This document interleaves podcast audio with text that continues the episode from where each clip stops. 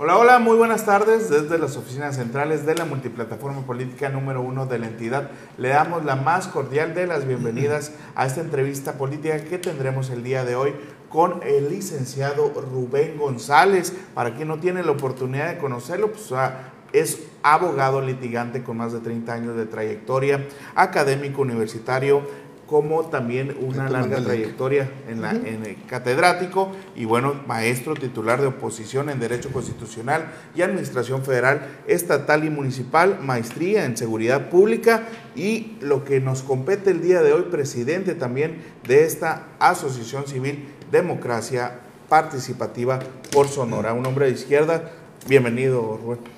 Muchas gracias, Alan, muchas gracias, eh, Feliciano, por este espacio.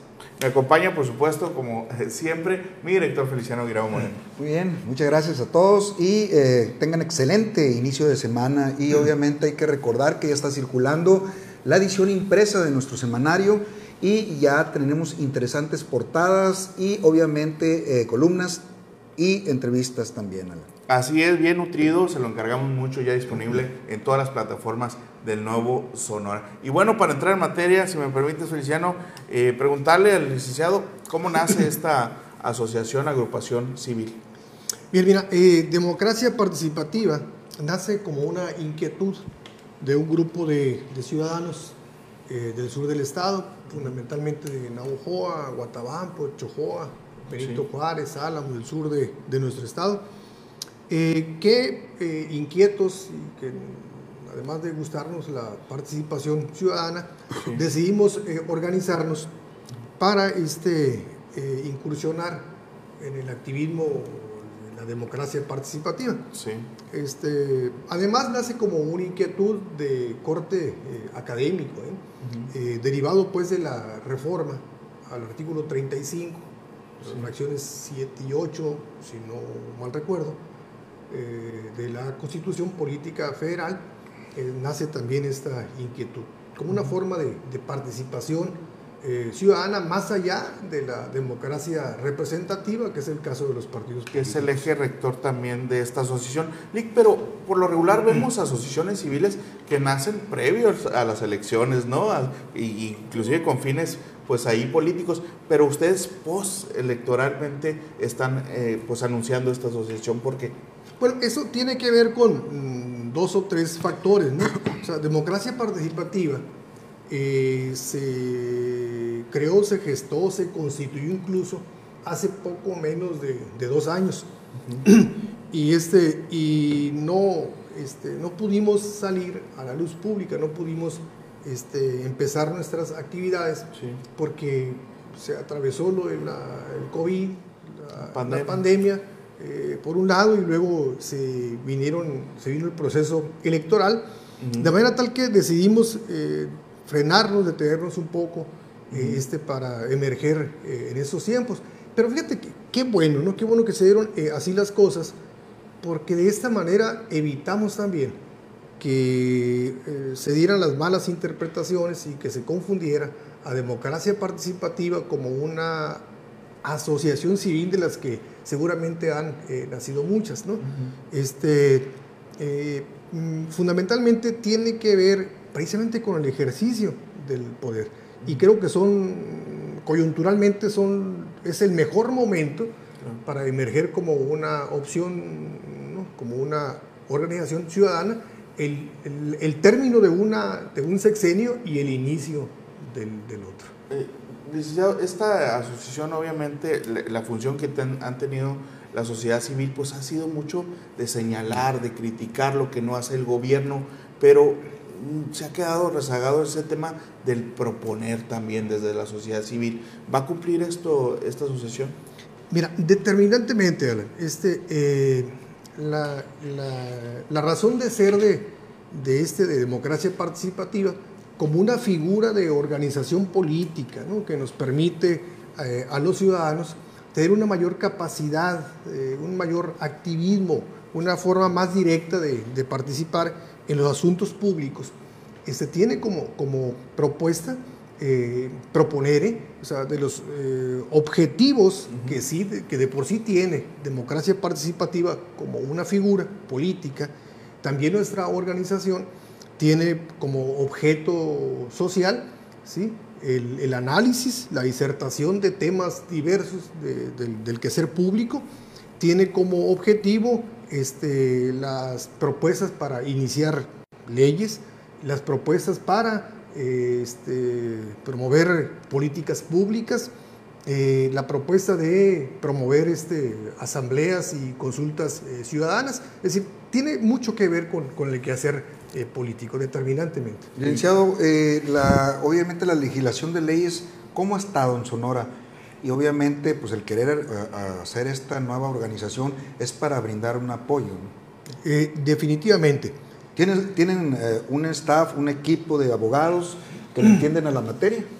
Sí, Feliciano, fíjate que este, fuimos tan cuidadosos al, al momento de organizarnos y de integrarnos, de manera tal que, que la mm, gran mayoría de los que integramos el consejo de esta organización somos profesionistas en las distintas áreas.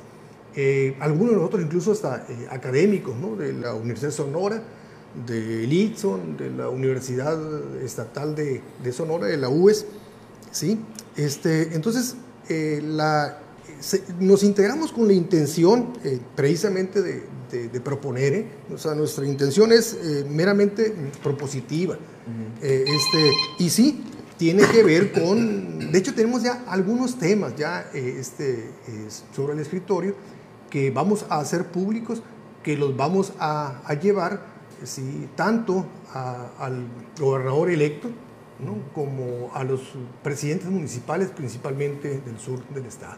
Licenciado, pues aprovechando tu presencia, eh, obviamente sé de tus antecedentes como profesionista de las leyes y catedrático, pero eh, la pregunta va enfocada a lo que se ha puesto de moda. Se ha puesto de moda las consultas ciudadanas. Eh, ¿Qué papel, qué rol juegan en la actualidad esas consultas ciudadanas que desde Presidencia de la República las hacen y probablemente aquí las adopten en la entidad?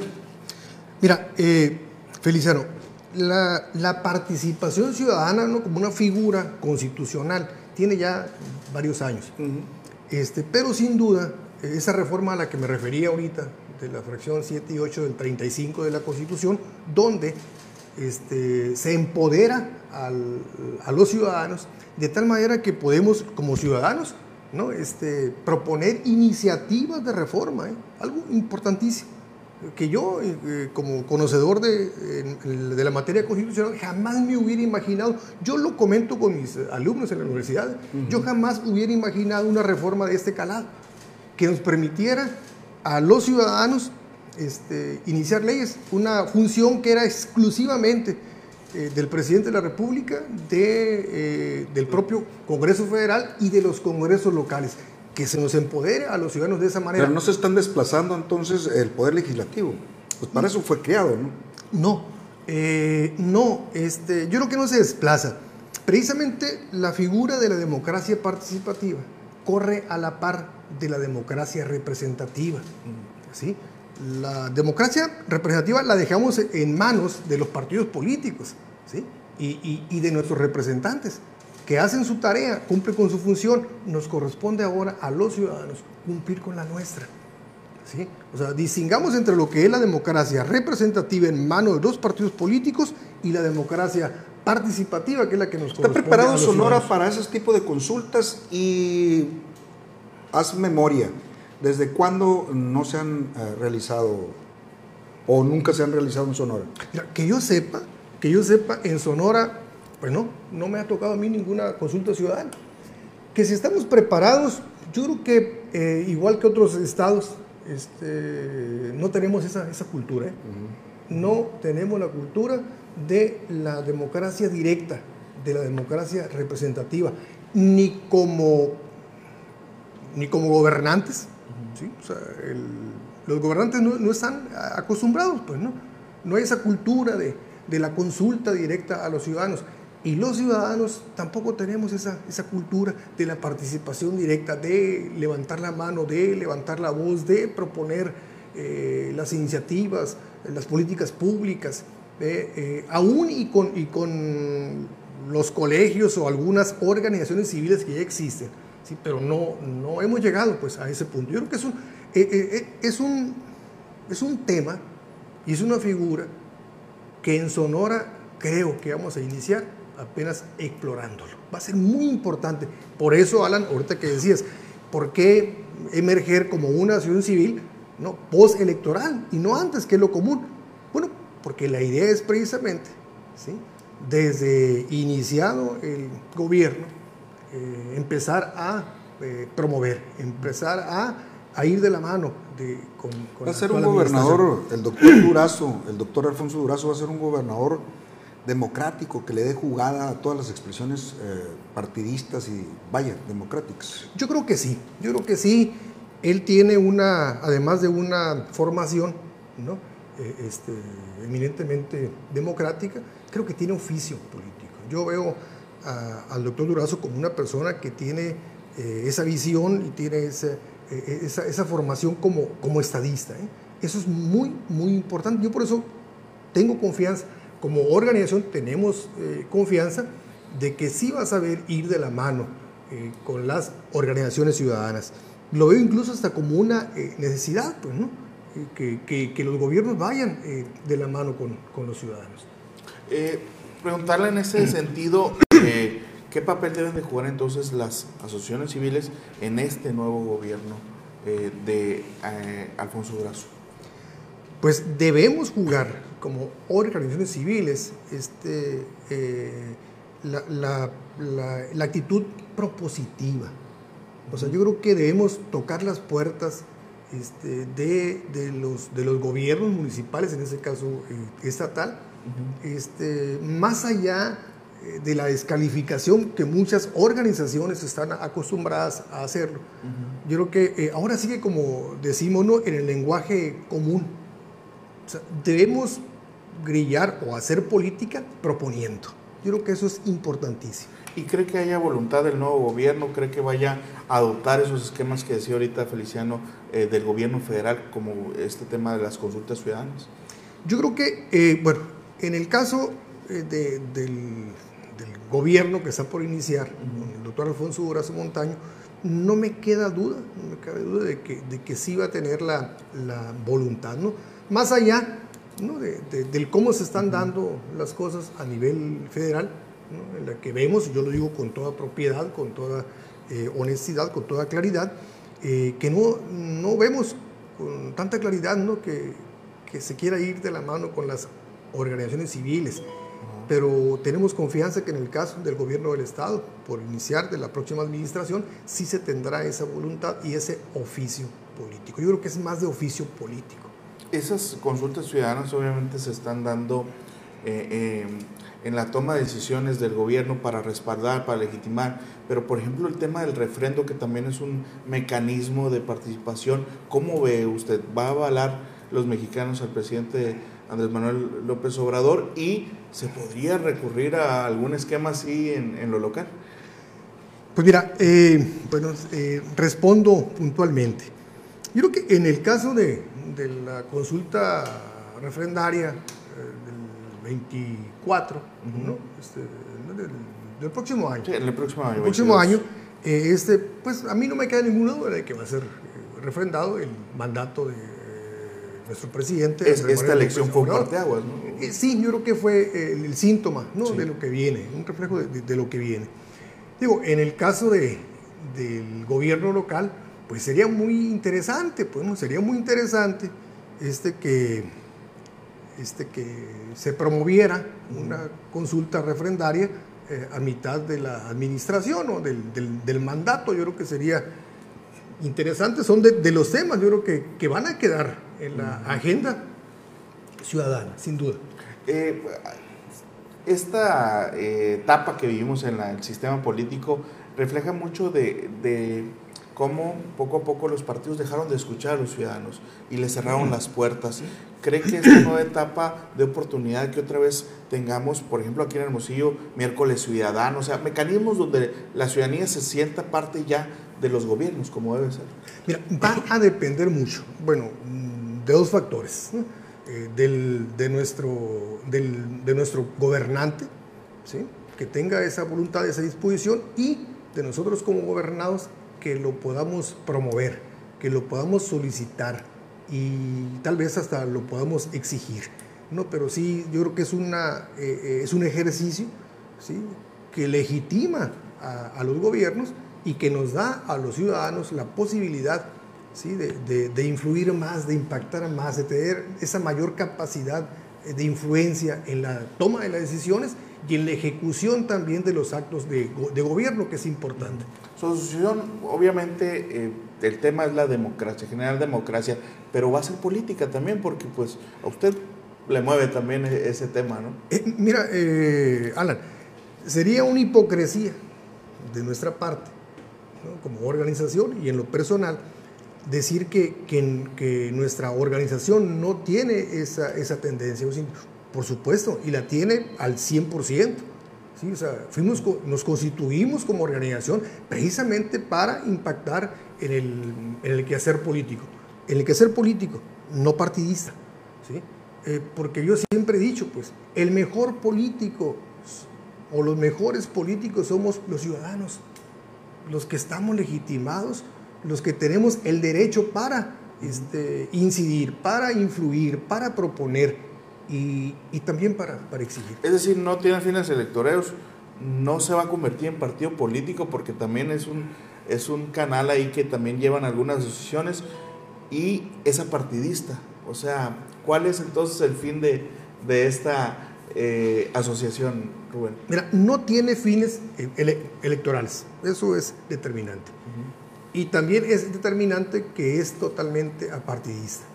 Aquí, obviamente, en nuestra organización se respetan las simpatías y las eh, filiaciones partidistas. Hay de Porque, todos. Claro, claro, aquí hay este, gente identificada con Morena, gente identificada con el, el, PRI, gente identificada con el PAN, gente identificada con el PT, por supuesto. ¿no? Pero como organización, nuestra mm, forma, manera de operar, de hecho nuestro objeto social como organización, ¿sí? es actuar únicamente, estrictamente como ciudadanos. Eh, no tiene fines definitivamente eh, partidistas.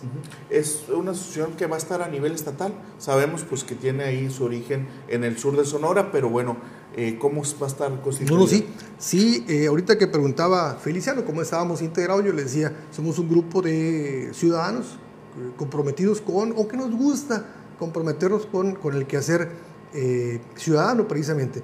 Mm, somos algunos profesionistas este, y nuestra estructura es efectivamente a nivel estatal ya, eh, bueno, nace en Navojoa, nace en el sur del estado, tenemos este ya, mmm, eh, fueron designados coordinadores en los municipios de, pues, de Navojoa, Chojoa, Guatabampo, Álamo, Benito Juárez, tenemos una coordinación en Empalme, en Guaymas, en Caborca, en Nogales, Agua Prieta, ¿no? este, Álamos, por supuesto, ¿no? son eh, los municipios donde, donde ya tenemos eh, coordinadores que estamos en comunicación con líderes ciudadanos, principalmente, eh, y esto debo, debo decirlo, principalmente con barra de abogados y organizaciones de abogados, principalmente.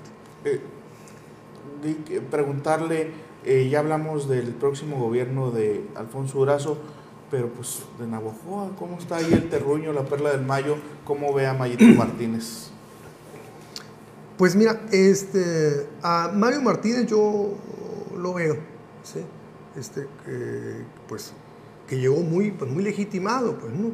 En una votación que prácticamente dobló sí. ¿no? al, a su, al segundo lugar. Pero igualmente creo que ese nivel de legitimidad con la que llega es el nivel de las expectativas ¿sí? que, que, que levantó dentro de los ciudadanos. Con eso quiero decir que los ciudadanos esperamos mucho, ¿eh? esperamos mucho de la próxima eh, administración. Uh -huh. Creo que, eh, bueno, igualmente digo, eh, Mario, nuestro amigo, yo creo que eh, si no se sacó la rifa del tigre, pero sí tiene un, una empresa muy grande, muy fuerte, tiene un trabajo duro este, que hacer en los próximos tres años. Pero tiene un, eh, tiene un presidente de la República de su partido, tiene un gobernador, no puede aprovechar esas relaciones que tiene Mayito para beneficiar a Navajo. Claro, ¿no? Eh, eh, eso yo creo que es eh, el plus ¿no? que, que, va a tener Mario Martínez en la próxima administración. Tener un, un, gobernador, además amigo de él, ¿sí? y este, un presidente de la República seguramente va a facilitar pues, ¿no? va a, la, la, resolución de los temas pendientes ahí en Navajo. Temas que, que no son cosa fácil. ¿eh? Yo eh, he platicado ahí con hacia el interior precisamente de, de esta or, eh, organización y eh, otros amigos. Les digo, en, en Navojoa tenemos temas muy fuertes, el tema de OMAPAS, ¿sí? tremendo. O sea, este, digo, que igualmente digo, no, tampoco es nada del otro mundo, pues, o sea, tampoco es eh, buscar eh, magia, ni mucho menos. Eh, coincidíamos en nuestra organización, pues, que todo tiene que ver, ¿sí? con el reordenamiento financiero administrativo del organismo operador de agua. Nosotros hicimos un ejercicio, o sea, casi casi a nivel de un estudio actuarial de OMAPAS. ¿sí? Y ahí pues está resultando -huh. que ¿no? los excesivos sueldos en algunos de los funcionarios, la duplicidad de funciones, eh, por no decir ¿no? Uh -huh. la existencia de aviadores, un sistema recaudatorio, creo yo, muy deficiente, ¿no? o sea, que no, que no permite, pues, ¿no? O sea, que no ayuda eh, en, en, en, el financiamiento del, del organismo. Es, entonces, no, yo creo que es un tema muy sentido. Este, Eso y que es la caja chica también de los ayuntamientos, lo que dicen, ¿no? Pues históricamente, pues, ¿no? Igual que la actual, la pasada y la antepasada eh, administración, siempre el tema ha sido, pues, ¿no? Que ¿Qué va a pasar con, con, la, con la administración saliente de Navojoa? Borrón y cuenta nueva. Mm, Bueno, pues una administración que, que concluye, ¿no? Y a quien, pues siempre digo, este, mínimamente a quien le tocará ser juzgada por la historia. ¿no? Eh, Pero usted es un hombre de leyes y hay señalamientos, hay denuncias, ¿no? Bueno, sí, no, no eso es este, inocultable, ¿no? Hay algunos señalamientos, este, tengo entendido que hay hasta denuncias, ¿no? De corte penal uh -huh. y demás. Eh, yo lo veo pensando como abogado, opinando como abogado, eh, que todos son dimes y son diretes, digamos en el lenguaje coloquial, ¿verdad? Eh, pero seguramente las denuncias pues tendrán que ser eh, resueltas, ¿no? tendrán que ser investigadas por, las autoridades competentes. ¿no? Así es. Y bueno, por último, sé que le gusta el tema también legislativo, constitucional. ¿Cómo ve la configuración del nuevo Congreso del Estado? Pues eh, con la mayoría, ¿no? Este, la mayoría simple al menos de, este, de, Morena. Es, yo veo una, una conformación legislativa eh, que pues va a dar mucho para el análisis, para el, para el debate. Yo creo que eh, el hecho de que haya pues y que se, se, hagan presentes las distintas fuerzas significa, ¿no? Este, el debate, la disertación en, en, los temas este, legislativos. ¿Le va a ayudar a gobernar a Durazo? Yo creo que sí, yo creo que sí, porque eh, igualmente digo, eh, en el caso del, del doctor Durazo, llegó con una diferencia en votación tremenda, ¿no? llegó extremadamente eh, legitimado, uh -huh. pero también de ese nivel son las expectativas ¿no? que se levantan en los sonorenses. Mm, creo que hay capacidad, creo que hay un punto muy importante, oficio político, pues porque eso es finalmente política. Pues. Hay oficio político para sacar adelante temas también muy fuertes, pendientes en la agenda eh, estatal. Mm, doy cuenta, pues, ¿no? Este, en materia, por ejemplo, de, pues, de seguridad pública, de seguridad, un tema sentido, en Sonora igual que en todo, en todo el, país, ¿no? En donde este, hay incluso una propuesta por el lado de democracia participativa y que tiene que ver con un punto específicamente, lo que las empresas de seguridad privada. ¿no? Hay alrededor de 150 empresas de seguridad privada en Sonora, únicamente en Sonora, sí. eh, reguladas a medias, uh -huh. ¿no? con un personal de alrededor de más de 6 mil, 6 mil este, elementos en las empresas de seguridad privada que rebasan con mucho a los propios cuerpos de policía. Empresas de seguridad privada. Y no están regulados y portan armas. Bueno, hay un marco legal.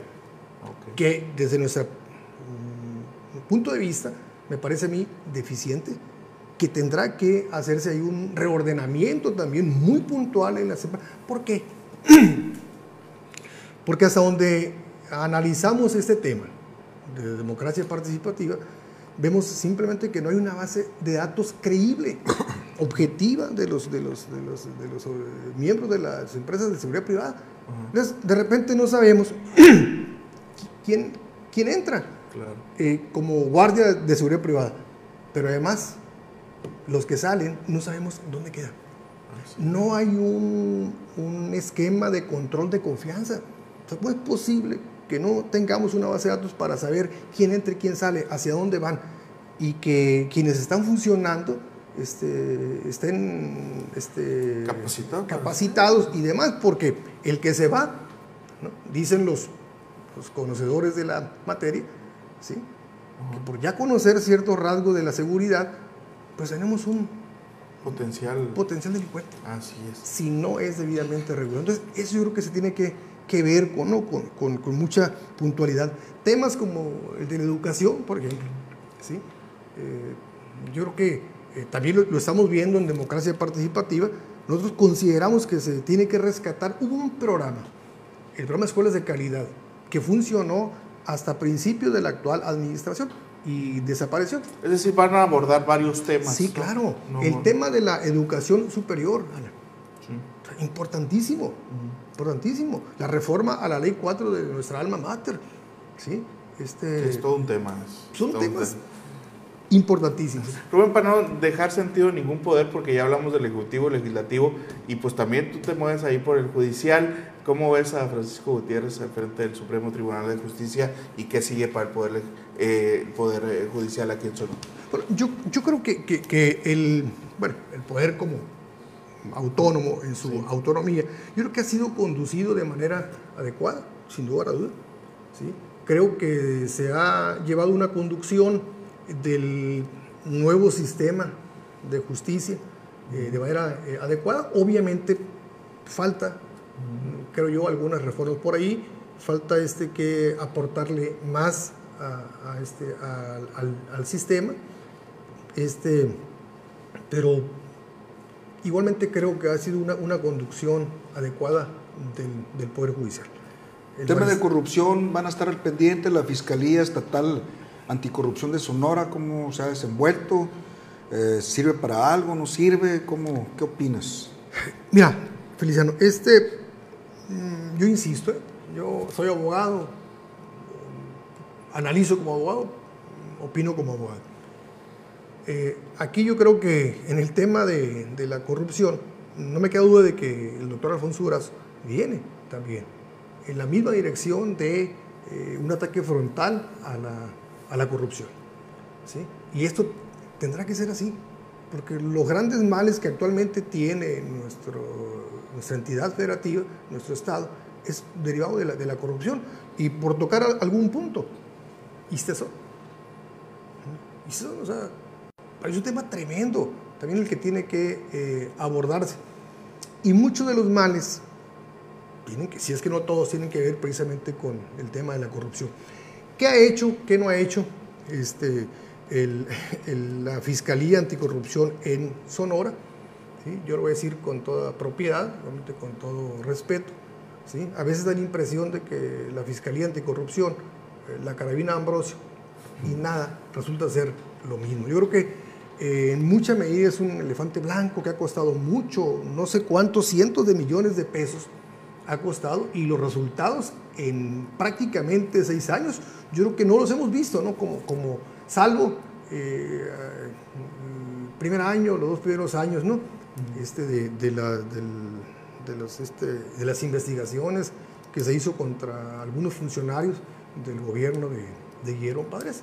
¿no? Fuera de eso, no pero los resultados, absurdamente, han llegado. No debe ser un arma o han quedado en del Estado, no debe ser. No, definitivamente no. Sea, yo creo que el, Estado, los gobiernos no tienen por qué meterse, ¿sí? no tienen por qué asumir una actitud de eh, persecutoria. ¿no? Yo creo que eh, se debe atacar sí la corrupción con todo, bajo el imperio de la ley. Yo soy siempre un convencido de que toda acción de, del, del, gobierno, igual que toda acción de los particulares, debe eh, regularse siempre bajo el imperio de la ley. ¿Qué sigue para esta agrupación? Ya no inmediato.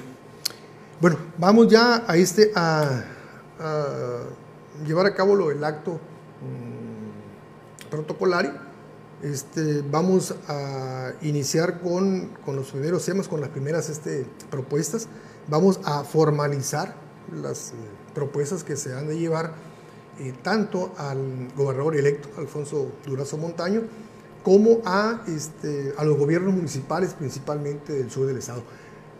Para eh, el presidente electo, para nuestro amigo Mario Martínez, tenemos ahí algunas propuestas que decir ahorita tienen que ver con, o mapas tienen que ver con tema también muy sentido en Navajo, que no se puede ocultar, es la relación laboral con el sindicato de trabajadores del ayuntamiento. Tremendo. Muy bien. Muy bien. Pues ahí está. Eh, ¿Algo que agregar? No, pues eh, agradecer, Feliciano, agradecerte, Alan, este espacio.